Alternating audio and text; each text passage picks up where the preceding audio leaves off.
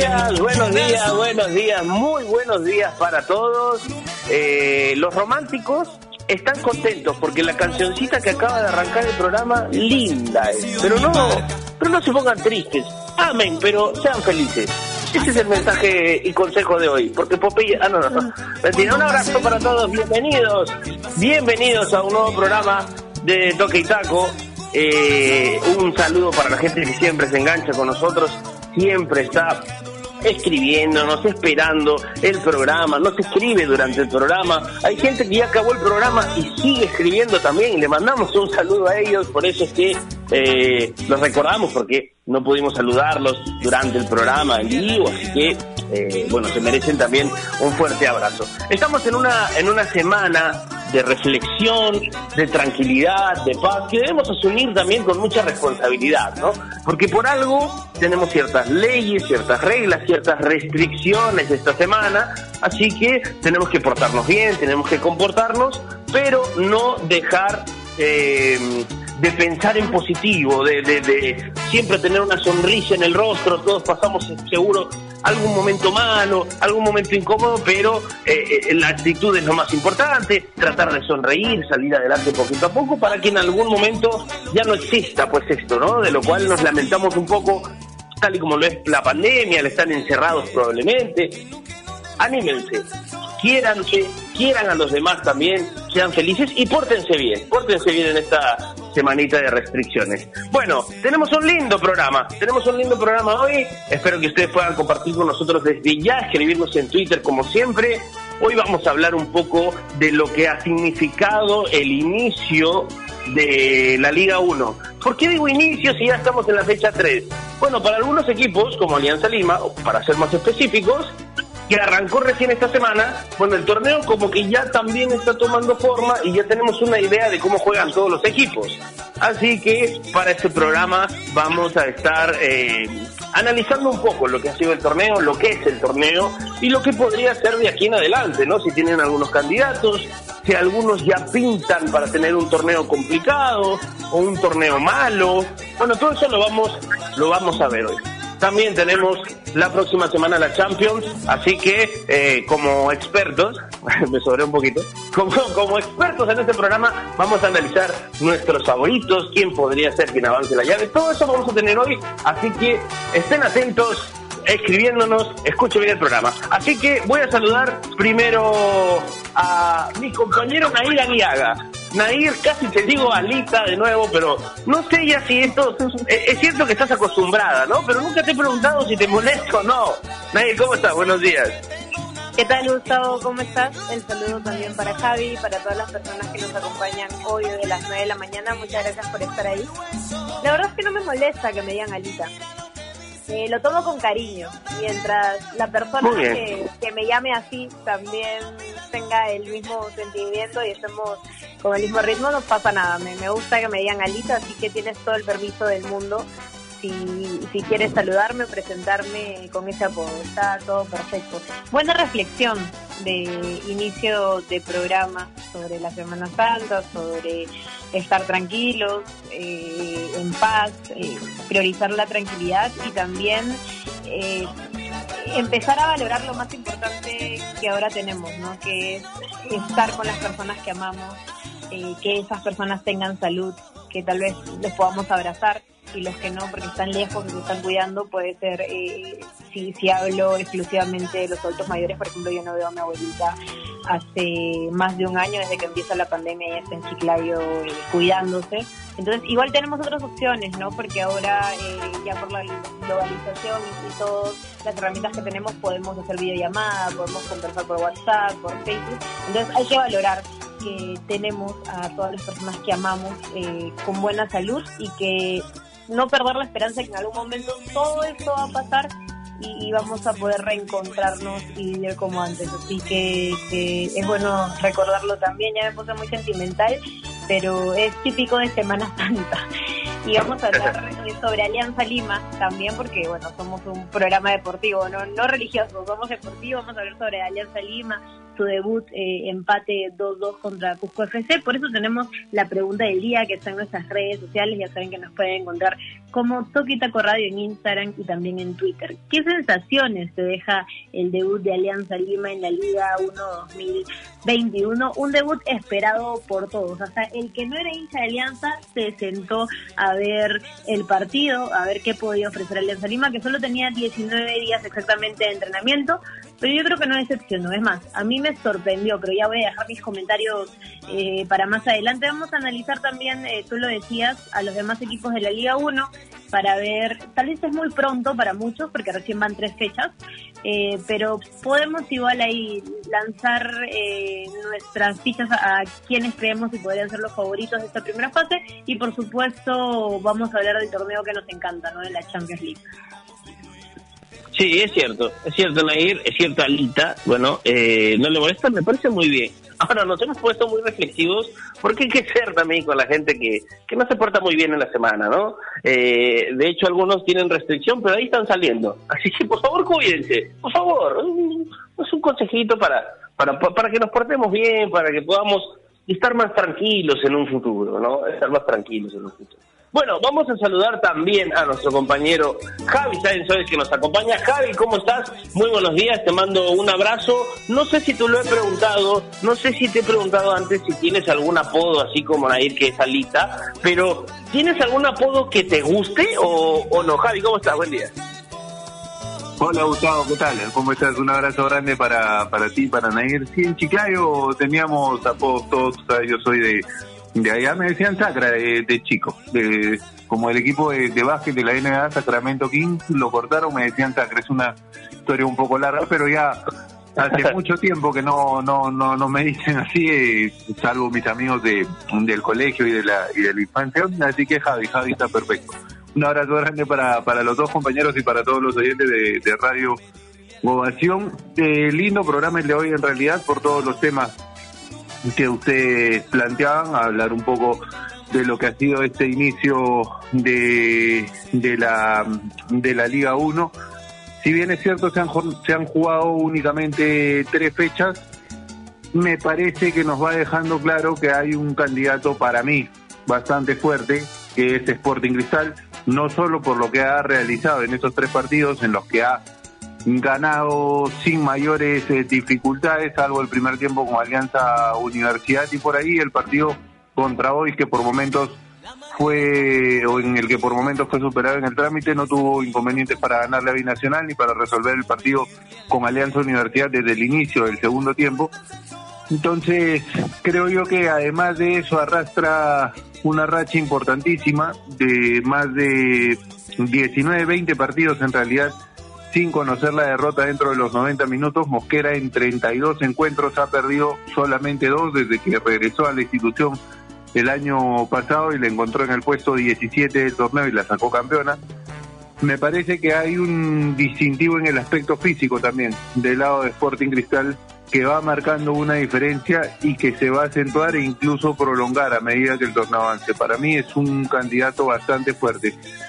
No dejar de mencionar lo de Manucci, con el gran arranque de Pelucho Rodríguez desde el lado de lo individual, cuatro goles en tres jornadas y un equipo que va cambiando de a poco ese estilo más directo que tenía la temporada pasada y lo combina con el juego asociativo, es también definitivamente un equipo a tener en cuenta y obviamente lo decían ayer, era lo más esperado y se dio el debut de Alianza, de Alianza Lima, jugó ante Cusco Fútbol Club, hubo muchísima expectativa, tuve la oportunidad de cubrir toda la previa y hacerle un seguimiento especial al bus de Alianza desde Matute hasta el estadio Alberto Gallardo y se notaba en la calle, por más restricción que hubiera, las personas salían de su casa con la mascarilla puesta, con una camiseta, con un accesorio de Alianza Lima para expresarle los buenos deseos a toda la delegación. Así que estoy de acuerdo con Nair, era un debut que esperaba el hincha de Alianza y el que no es hincha de Alianza también, y a mí tampoco me defraudó, sobre todo por el tiempo que tenían de trabajo. Eran 19 días nada más, sin partidos amistosos contra otros equipos, solo con partidos de práctica entre los jugadores del plantel. Se enfrentaron a un equipo que venía con dos partidos oficiales, con una pretemporada encima, y aún así pudieron sacar un resultado que me parece por las condiciones en las que se llevó el partido, las que se llevó a cabo el partido para Alianza Lima, termina siendo positivo. Es cierto, es cierto, Javi. Creo que eh, todos esperábamos ese partido, al menos por curiosidad, al menos para tratar de entender cómo jugaba Alianza, a qué jugaba y a quiénes iba a utilizar Bustos en su primer once, ¿no? Porque nos sorprendió un poquito. Bueno, los temas están sobre la mesa, vamos a arrancar de inmediato. Creo que es momento, o es un buen momento empezar con Alianza, ya para, ya para eh, continuar con el pie que nos había dado Javi con respecto a este, a este encuentro en el que vamos a tratar de desglosar. Primero hablemos del once inicial, que se habló horas antes, días antes, ¿no? Que cómo iba a ser, que no iba a estar Zapán, que de hecho eh, se iba a arrancar con un once eh, con juventud incluida. Este once, ¿cuánto se parece al once que va a terminar jugando, entiendo yo, eh, como el titular de Bustos? Voy contigo, Javi, primero, con respecto a esto eh, ¿Crees que más o menos esta es la idea de Bustos? ¿Cuánto va a cambiar eh, cuando juegue Fafán? ¿Cómo va a jugar? Eso también es una incógnita. Pero digamos, en el once inicial, ¿qué, ¿con qué te quedas?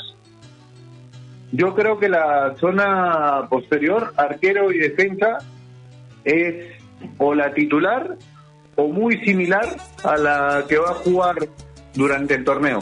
Me parece que lo de Rivadeneira en el arco es casi un hecho. Fue la decisión del club que sea el único arquero de la temporada pasada que renueve contrato. Cluiver, obviamente hasta junio, que se ha asegurado su permanencia en el club, va a ser el lateral derecho. Montoya va a aportar en defensa y en la bolsa porque fue de los chicos que más respondió también la temporada pasada junto con Cornejo.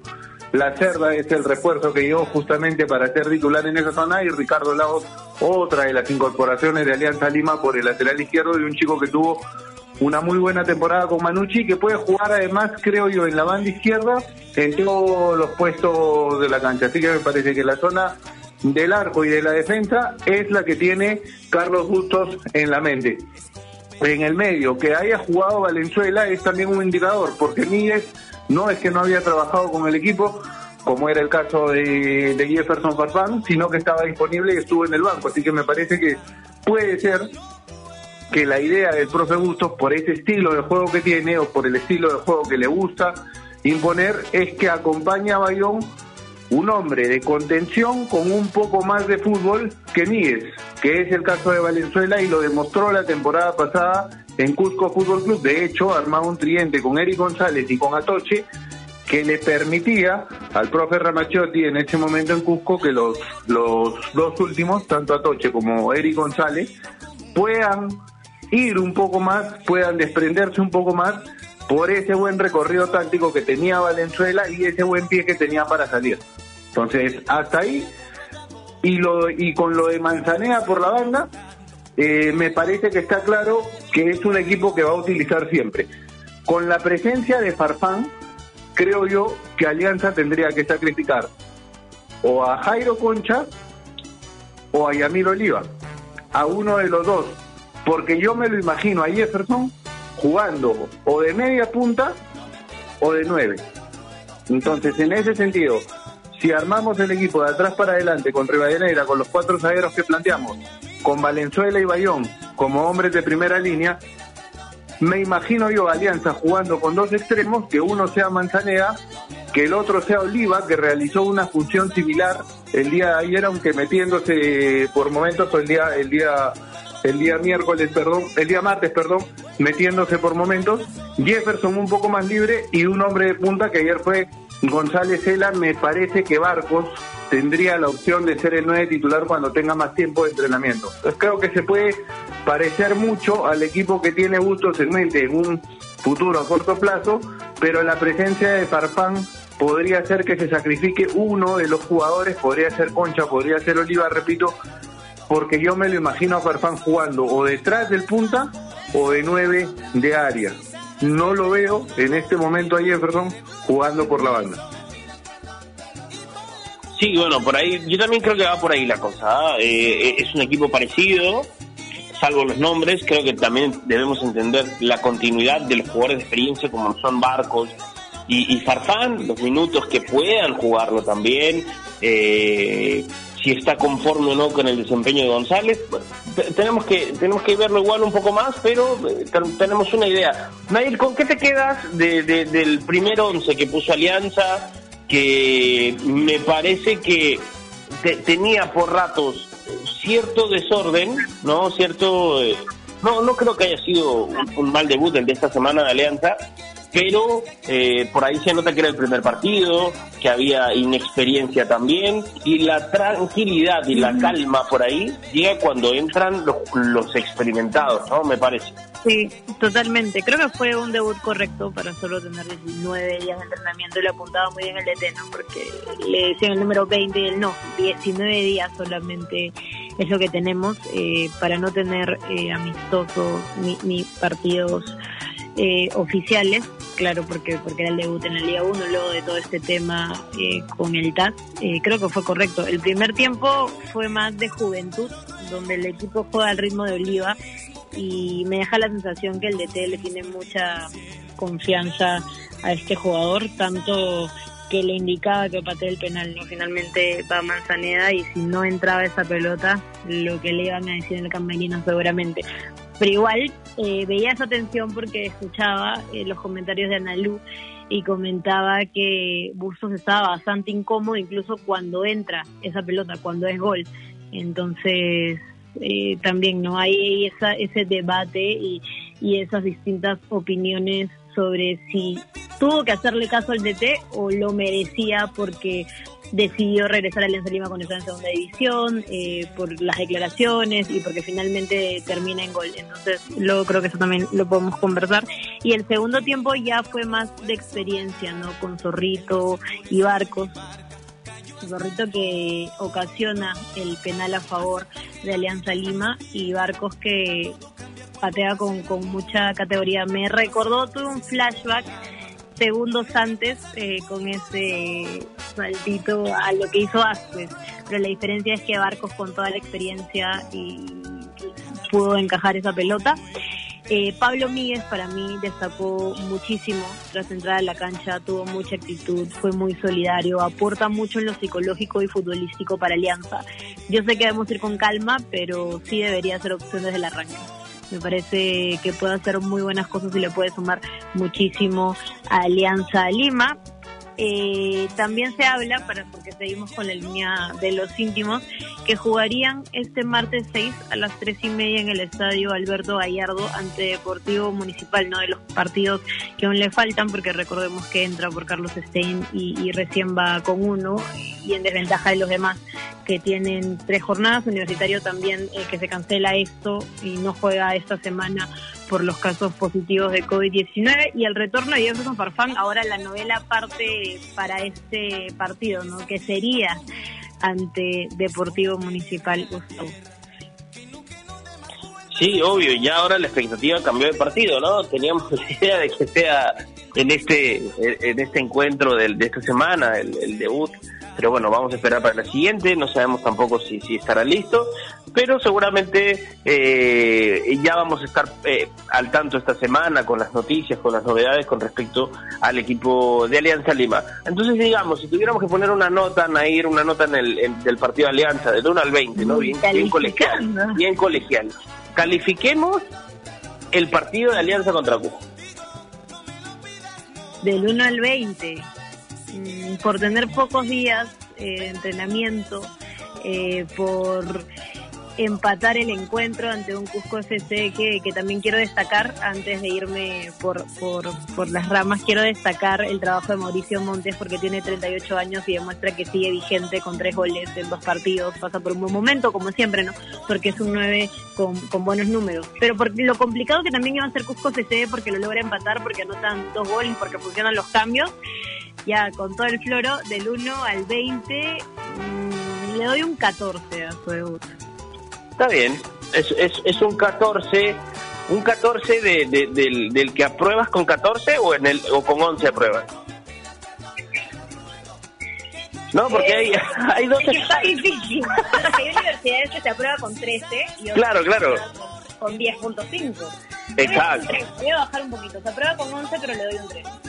O sea, se aprueba con... Ah, ya, está bien. O sea, que hizo dos puntos más que, que, la aprobación. Eso iba. Muy bien, esa es la nota de, de con respecto al debut. Yo también estoy por ahí, ¿eh? no te voy a dejar sola en, ese, en esa nota. Javi, eh, tu nota del 1 al 20, eh, no sé qué tal seas de profe, si eres este drástico, ¿no? Pero a ver, ¿tu nota?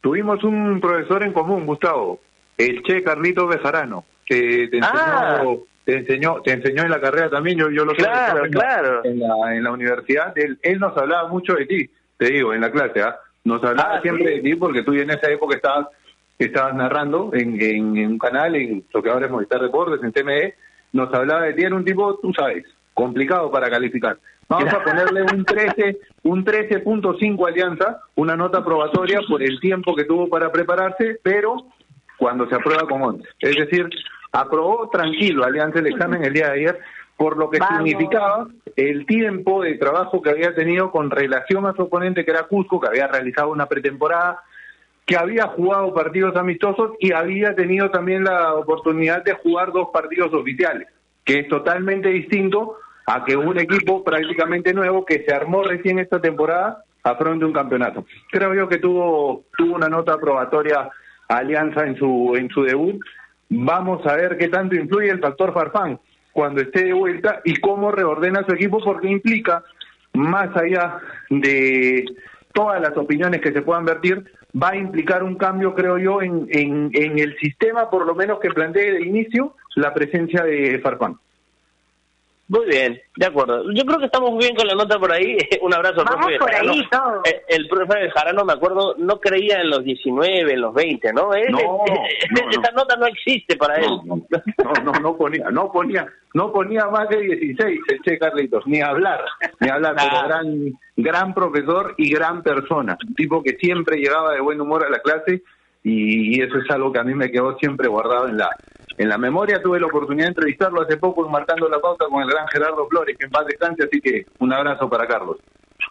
Bien, bien, sí, un abrazo para él, un abrazo para él y a todos los profes también, ¿no? En general, la gente que, se encarga de, de, brindar sus conocimientos, de enseñarnos, creo que cuando cuando se recuerda cuando se recuerda a un profe es porque ha sido bueno, ¿no? Porque nos ha dejado una marca importante, así que un abrazo en general a todos los profes que no sé si le están pasando todos bien, igual le mandamos un abrazo desde acá. Eh, y nada, hay que respeten a sus profes, así les pongan 12, 11 porque se lo merecen. Como decía el profe, ¿no? las notas se las ponen ustedes, yo solo corrijo. Eh, ¿Cómo eran en el colegio? Ah, una así chiquita nomás. ¿Cómo eran en el colegio? Nair, dime cómo eras en el colegio. No me digas que eras promedio 13 o eras promedio 19, 20. Pero no me mientas tampoco. Era aplicada y responsable. Soy, no quiero echarme flores, pero era soy la, la más responsable de todos mis hermanos. Luego viene Luz, que es bastante flojita, y mis hermanos pequeños, que ya son un caso, pero no le daba eh, muchas mal, no hacía pasar malos ratos a mis papás, siempre tenía buenas notas. Era segundo puesto, había una amiga que me ganaba y, siempre era una lucha constante con ella, pero responsable y estudiosa en el colegio. Primeros puestos, caramba, muy bien, tú muy bien. Javi, ¿y tú? No, yo, yo creo, yo viéndote, Javi, conociéndote, siento que en primaria has sido uno y en secundaria otro. Así en un análisis cortito.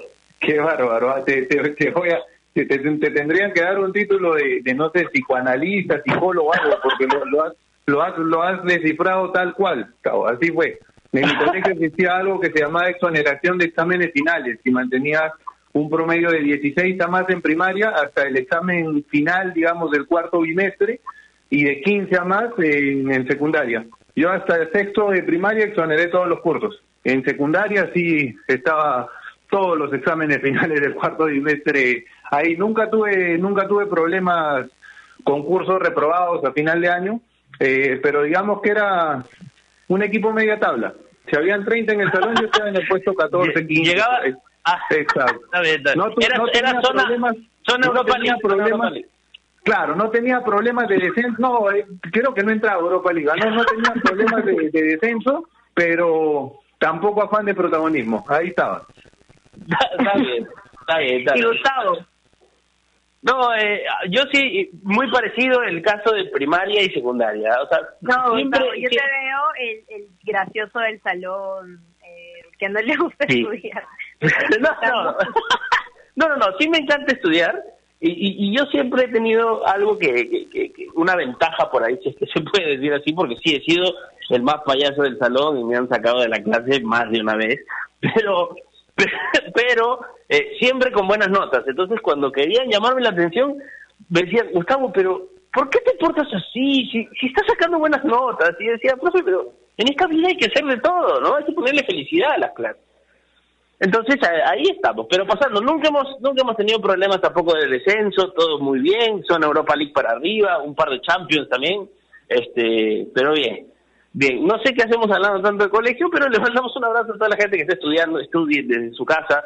Qué distinto deben ser eh, los momentos de estudio hoy, ¿no? Que antes no sé no sé si amaban ir al colegio, amaban ir al, a la universidad, a, los lugares, pero eh, hoy es muy distinto, muy diferente desde una computadora, por ahí no se siente el cariño de la gente, de los profesores.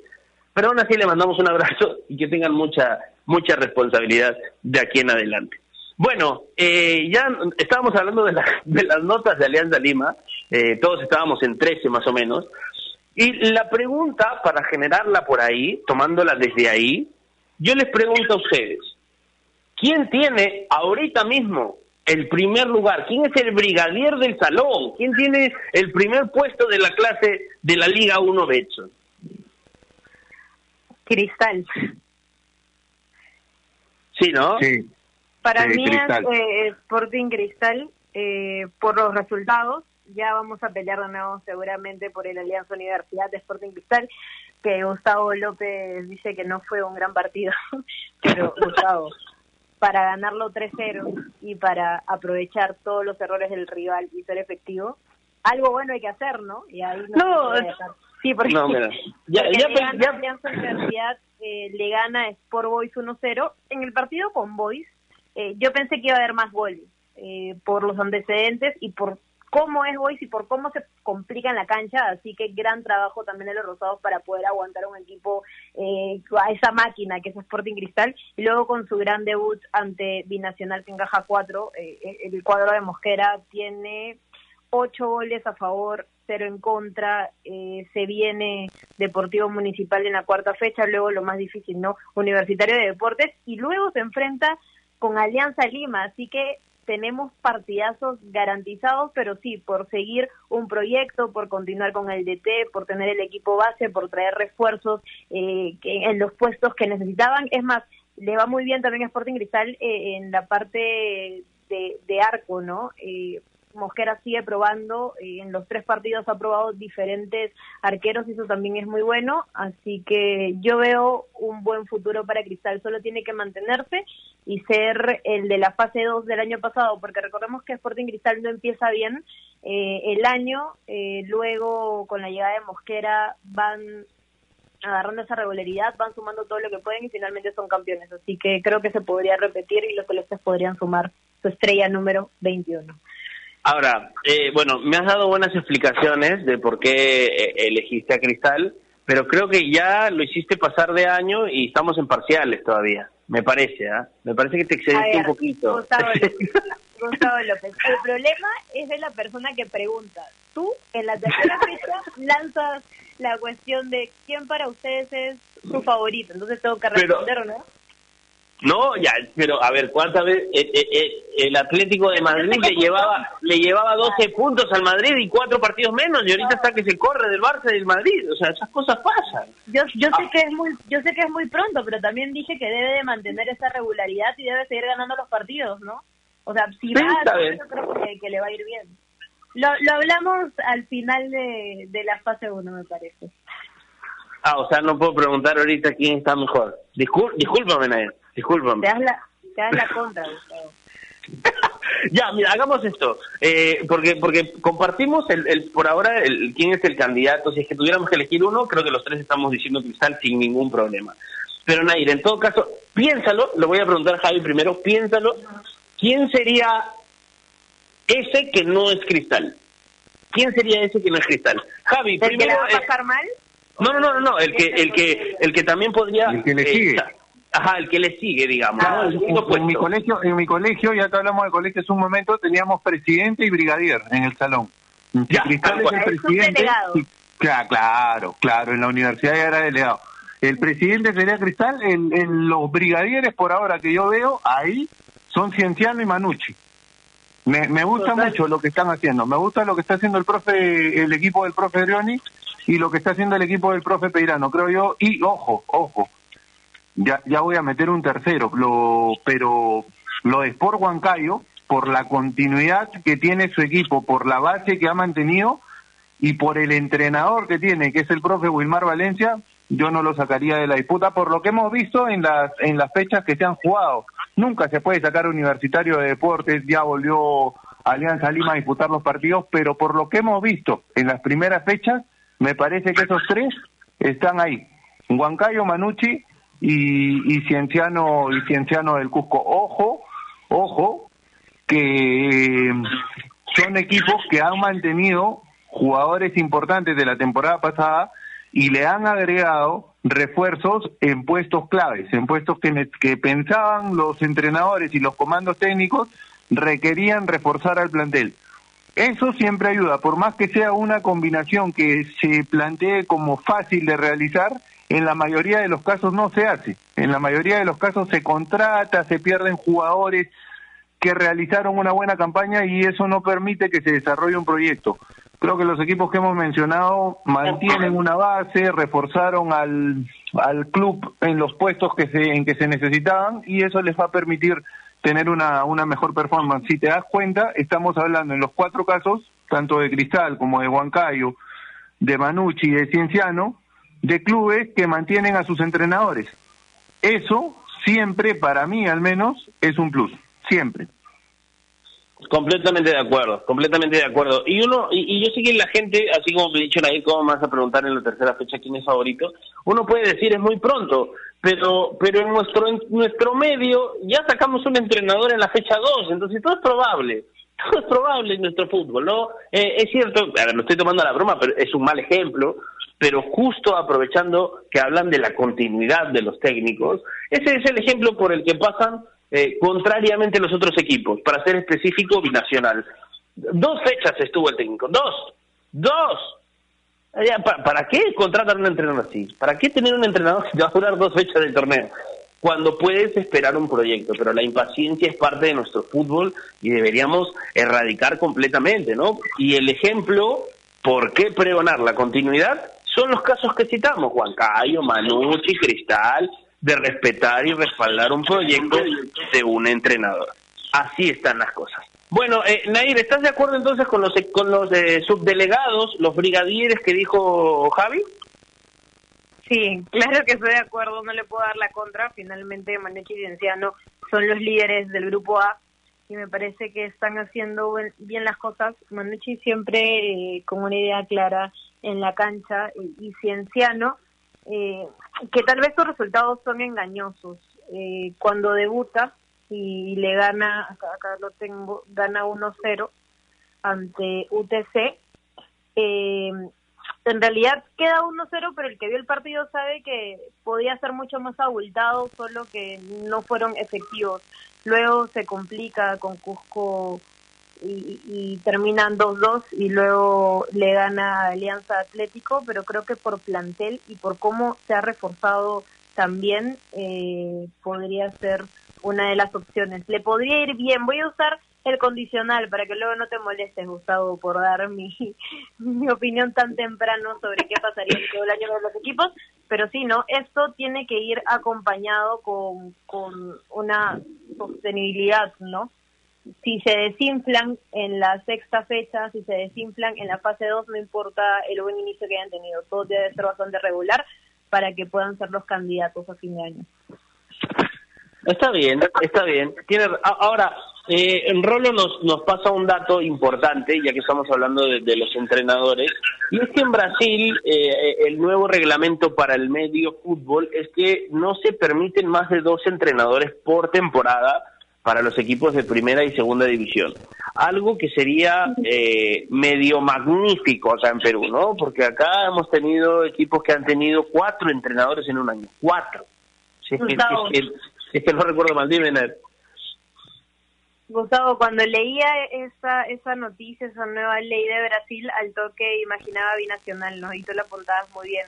Qué forma de, de cambiar y de despedir a técnicos tan rápido y también manejar muy mal las cosas en la parte administrativa y de gestión. Y Cusco ese tampoco se salva porque creo que Cusco FC, ok, cambia de nombre, está haciendo un mejor trabajo en redes sociales, eh, también en lo deportivo, eh, construyendo mejores lugares, en, en, en, el implementario también, pero aún sigue cambiando eh, constantemente de entrenador. Entonces, creo que, que nos vendría bien esa ley y cuántos equipos también sufrirían por mantener solo dos DTs por temporada.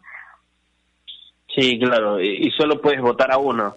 Y, acá parece que hay un hay un placer por votar técnicos. Bueno, increíble, increíble. Nos hemos pasado de, de, la hora de, ir al recreo, ¿no? O bueno, el corte, mejor dicho, que le dicen.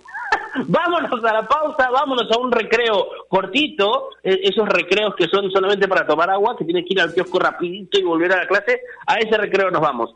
Pausa y regresamos. ¿Qué quieres, qué quieres que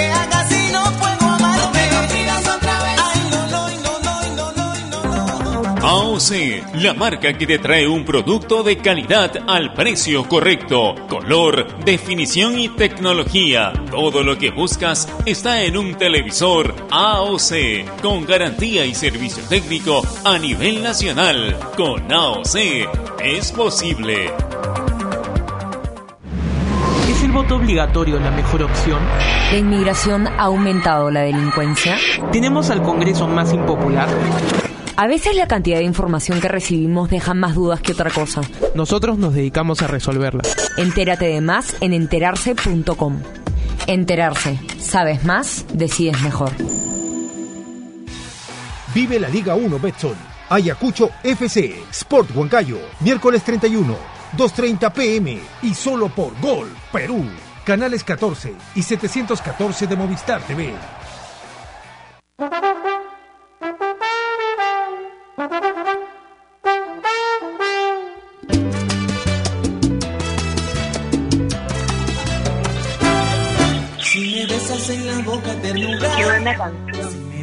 Al salón, chicos, al salón. Al salón, ya, ya son el timbre. Ya son el timbre. Por favor. Enseña al salón, ya, ya sonó el timbre, sí, por favor. Te voy a anotar en la agenda. Javi, te voy a anotar en la agenda. Entra, por favor. Por favor, ¿qué, qué, qué loco, era, qué loco era eso, no? A, a, todos creo nos da ganas de, ir al baño justo cuando sonaba el timbre de fin de recreo para, para estar un ratito más afuera del salón, ¿no? Era, era, era típico, típico. Se, se soltaban los esfínteres al parecer de, todo, de todos los compañeros. Y el terror que era llegar a casa con una anotación en la agenda me moría. Sí. No, y encima, y encima eh, eh, esas eh, eran agendas con firma, ¿no? Habían agendas con firma y tú ibas y, papá, mamá, tienes que firmar. ¿Qué ha pasado? nada, me, me botaron del salón. y tenías que dar las explicaciones de caso. Bueno, son, son cositas que han pasado en el colegio. Creo que todos hemos pasado, hasta el más hasta el más tranquilito ha pasado esas cosas en el colegio, hasta el más, hasta el más este primer puesto, ¿no? Así que un abrazo eh, para la gente estudiosa y, la que no también. Vamos a continuar hablando de, de la Liga 1, hablamos de los protagonistas tal vez en estas muy pocas fechas que se han jugado, los candidatos, los que han dejado buena impresión, los aplausos también, ¿no? Hay que darle su mérito a los equipos que, que, han mantenido a los entrenadores, hemos felicitado esos casos y, además estamos conscientes de que son candidatos que pelean, que son protagonistas. No es casualidad que un equipo que mantiene a su entrenador le vaya bien y, y las pruebas están en la tabla en la tabla de posiciones hoy, ¿no? La tabla de posiciones hoy, una comandada por Sporting Cristal que tiene nueve puntos, seguido por la Universidad César Vallejo. Y en la otra tabla están Manucci y Cienciano. Por ahí cerquita Melgar, pero como decimos, esto recién arranca. Ahora, eh, voy, a, voy a ponérselas difícil, me encanta hacer esto, complicarlos, eh, y yo no responder, me, me gusta mucho. Pero si tuvieran que, tuvieran que responder, no, no si tuvieran, tienen que responderme ahora mismo eh, ¿quién es ese equipo del que temen la va a pasar mal? del que ustedes crean, digan, uy, este equipo si no mejora tal cosa, si no cambia su entrenador, ¿qué equipo les preocupa? ¿Qué compañero puede repetir el año? Nair, voy contigo primero. A ver, yo creo que todos tienen chance, ojo, que nadie se deprima, todos tienen chance aún de levantar cabeza, de sumar puntos, retomamos con la tercera fecha. Pero a ver, si tuviera que elegir uno, mm, creo que binacional. La, la podría pasar mal, aunque finalmente siempre tiene esa suerte, ¿no? Y, y termina no no no clasifica pero pero termina como el año pasado pero pero termina tranquilo creo que binacional le podría pasar mal y porque hay un aspecto también que me preocupa no que es lo administrativo y cómo se que se gestiona ese club que para muchos es modelo pero para mí está haciendo mal las cosas entonces creo que eso también podría perjudicar el, el momento de Deportivo Binacional Sí, sí, yo también estoy de acuerdo, ¿no? De hecho, el primer equipo que pensé, y no es porque estemos yendo en contra de algún equipo acá, por favor, la, la gente no, no piense eso, simplemente que eh, eh, nos ha dado no, nos ha dado un, mal inicio este equipo, entonces sí preocuparía, ¿no? Es como el compañero que tú lo ves y dices, uy, sacó 0.5, ya, segundo examen 0.4, y tú vas diciendo, te va a ir mal si no mejoras, hermano, ¿sí? Te va a ir mal. Eh, Javi, ¿tú también piensas lo mismo por ahí o tienes algún equipo eh, que te preocupe, que digas, eh, bueno, la, la puede pasar mal este año? Yo estoy totalmente de acuerdo. Binacional y lo voy a decir con todo respeto. Si el, la fase 2 del torneo, si la fase 2 de la Liga 1 hecho en 2021 no se descentraliza, que por cómo va la situación, por cómo avanza la pandemia, lo más probable es que se continúe jugando acá y además por cómo está planteado el campeonato, porque yo formulé una interrogante cuando se realizaba el sorteo de la fase 1. Tenemos claro que la primera parte se juega en grupos, ni cómo se resuelve eh, para determinar a un ganador. Pero la segunda, si es que se juega descentralizado, ¿quién tendría la prioridad para ser local? me decían si se enfrentó un equipo de Lima con uno de provincia, bueno, como se jugó en Lima, el de provincia eh, juega juega en su zona, sí, pero si son dos de provincia, si juegan eh, Sport Huancayo y, Cienciano, que en la primera fase no se no no se chocaron, ¿quién va a ser el local? Va a ser complicado. Entonces, si esto sigue así y el torneo no se descentraliza en la segunda etapa, lo digo con todo respeto, Binacional tiene varios boletos comprados para pasarla mal. Por el manejo que tienen en su club, tuvieron cuatro entrenadores el año pasado. Este año no van ni tres jornadas porque a la segunda nada más sacaron o resolvieron el contrato con el profe Luis Puchito Flores entonces, me parece que hay una serie de factores que se combinan y terminan poniendo a Binacional, obviamente también por el rendimiento y el nivel que ha mostrado en sus, en sus primeras presentaciones, que lo hacen ver lamentablemente como uno de los candidatos a pasarla bastante mal si es que no mejoran la situación tanto administrativa como deportiva dentro dentro del club. Sí, sí, sí, de acuerdo. Creo que no no no podemos contradecir ninguno de esos aspectos, ¿no? Porque sí tienen mucha influencia. El tema de, de, los entrenadores, el tema del plantel, de cómo están, eh, si están cómodos, cuando uno arranca mal un torneo a veces es difícil levantarse por el lado psicológico también, por eso los equipos cuentan con un psicólogo, algunos tienen prioridad en ese aspecto para tratar de levantar un mal momento, por ahí las localías, si es que llegan a moverse, si es que llega a descentralizarse, tal y como dice Javi, y vuelven cada uno a sus casas, a sus canchas, a sus estadios, eso puede cambiar toda la perspectiva del torneo local. De seguro, todos podrían cambiar los viajes y demás, pero mientras no sepamos qué sucede, mientras no sepamos qué sucede, hay que preocuparse por tratar de jugar de la mejor manera en el, en el llano, ¿no? Bueno, eso ha sido un tema, eso ha sido un poco de la Liga 1 que, que me parecen ir. La gente ha comentado, eh, de hecho hay un par que se están peleando, sepáralos, porfa, sepáralos, Dile ahí, por favor, que no se pelee y, y, lee las respuestas, Nail, por favor, todo suyo.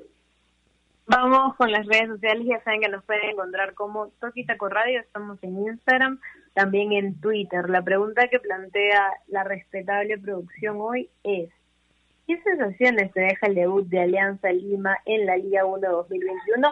Nosotros ya lo hemos conversado largo y tendido, ya hemos incluso le hemos puesto nota, ¿no? Como profesores Alianza Lima y todos coincidimos en que aprobó, aprobó, pero puede ir mejorando y, aún falta y va a ser cuestión de que pasen las semanas. Néstor Aquino está, está fuerte con todo, Néstor. ¿Qué le van a picar muchos penales a favor? Dice, Cusco FC cuando se propuso le hizo mucho daño. ¿Y qué goleador, Montes? Se nota que Alianza no ha tenido una preparación adecuada por el poco tiempo, es lógico. Y Giovanni Rojas contesta con todo.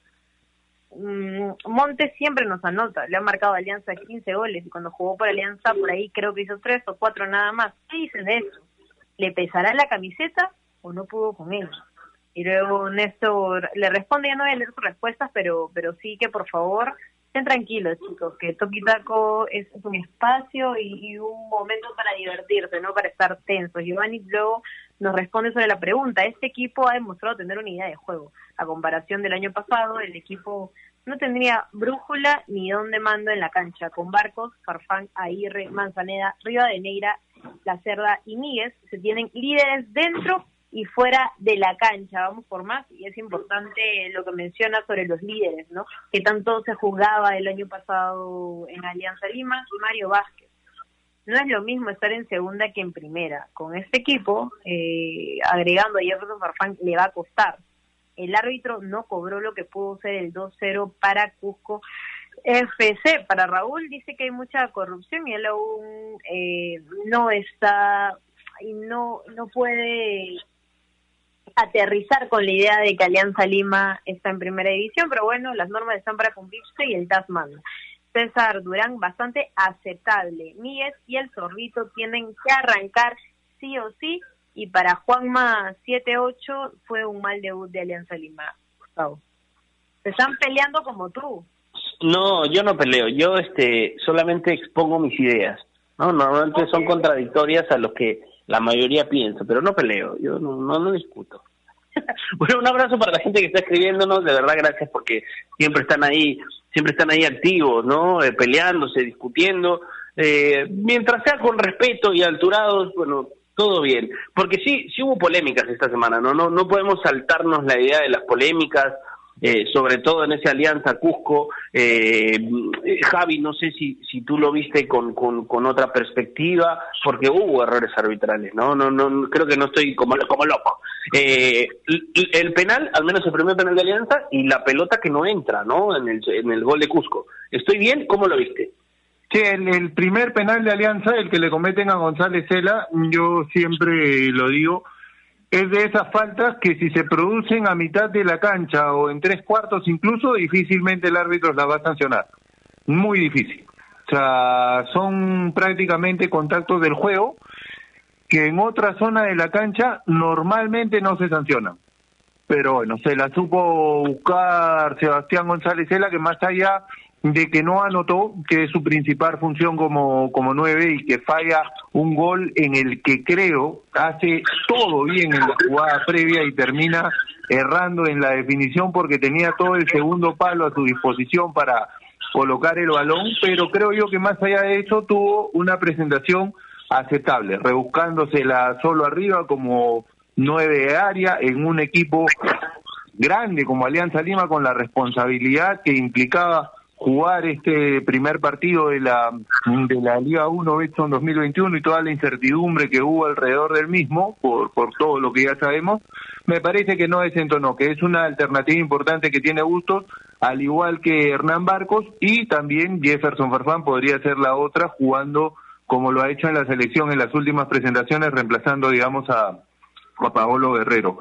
Ahora el gol de, de Cusco el segundo el de Rengifo es un tanto de, de bar o de sensor de la pelota, si se quiere, que en algunos en algunos países la, el balón cuenta con, con, un, con un sensor. Es, es la típica jugada que en tenis se conoce como ojo de halcón. Pero la perspectiva del asistente me parece que, da, que no da para criticarlo. Tiene que decidir en fracción de segundos y a primera impresión, a primera vista, a todos nos pareció que la pelota ingresa.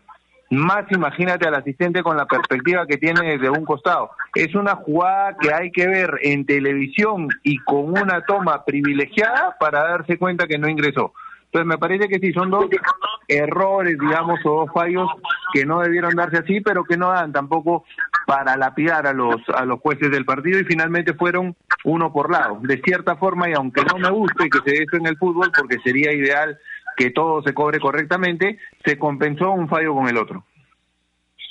Sí, sí, sí, sí, completamente de acuerdo. Creo que la toma que más se repitió por ahí era eh, esa perspectiva en la que podría generar dudas, pero creo que estamos más cerca de que haya sido bola que no.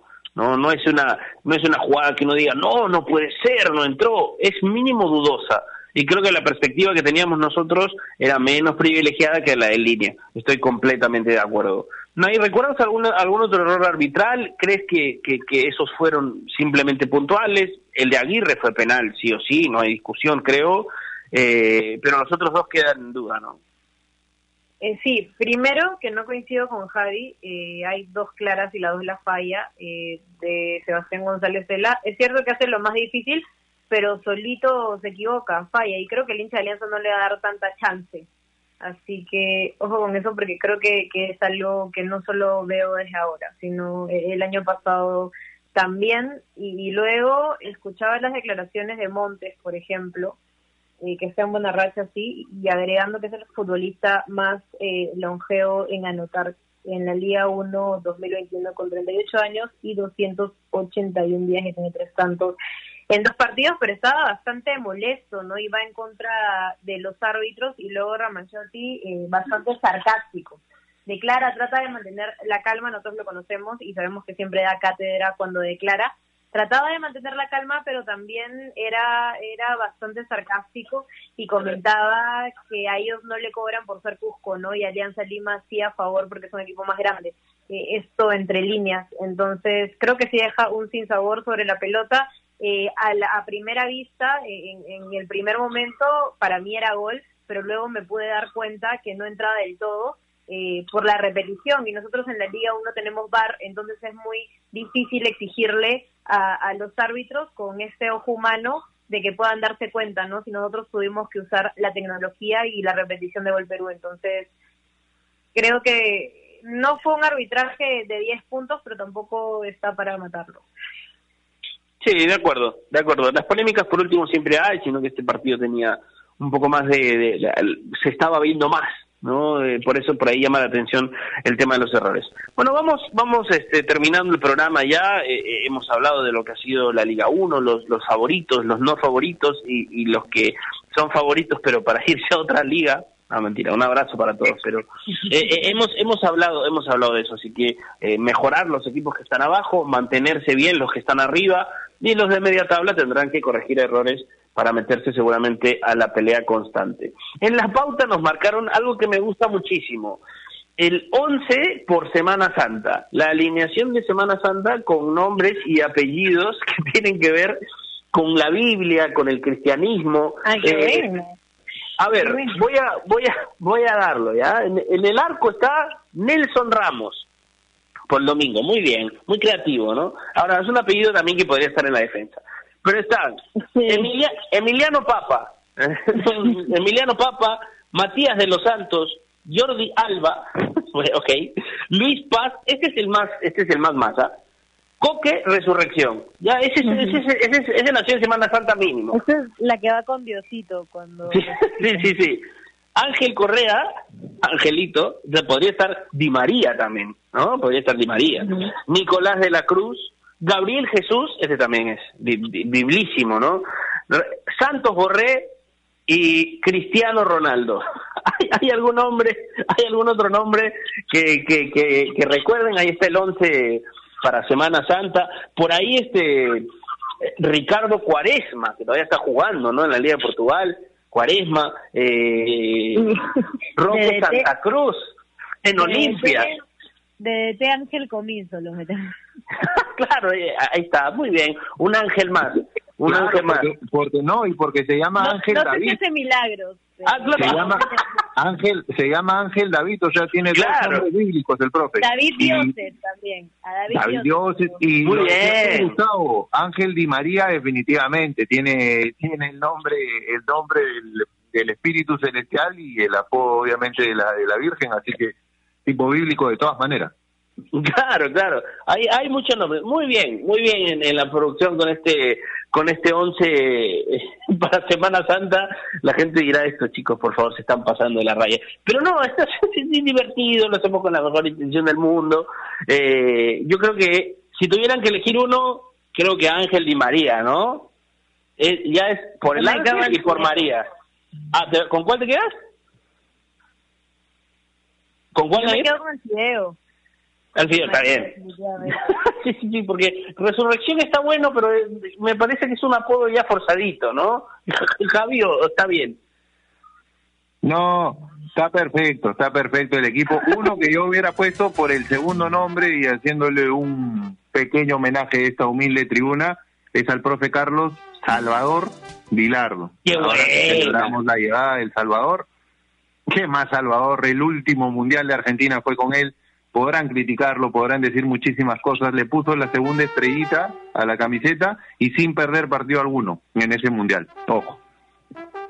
Sí, qué Y bueno. por favor, no nos olvidemos de Neymar, que también tiene ahí en su nombre completo algo de Semana Santa. Sí, es que si leemos, si leemos el nombre completo de Neymar se nos va el programa, ya está entrando el otro. No, como el, Ah, como el de. Pepe. No, no, los brasileños no, tienen un... Voy, voy a usar tu palabra. Tú no. bueno, bueno, bueno. Gracias Javi, gracias Nair. De hecho nos estamos quedando sin tiempo. Les mandamos un abrazo a todos. Que sea una Semana Santa de reflexión, pasen bien con su familia, pórtense bien, cuídense mucho, eh, Dios los bendiga mucho, tomen conciencia también, eh, eh, eso es bueno para todos. Les mandamos un fuerte abrazo desde este lado de la tribuna, desde este humilde lado de Toquitaco. Nos encontramos como siempre, ¿no? De lunes a viernes, de 9 a 10 de la mañana. Un abrazo, cuídense mucho, chao.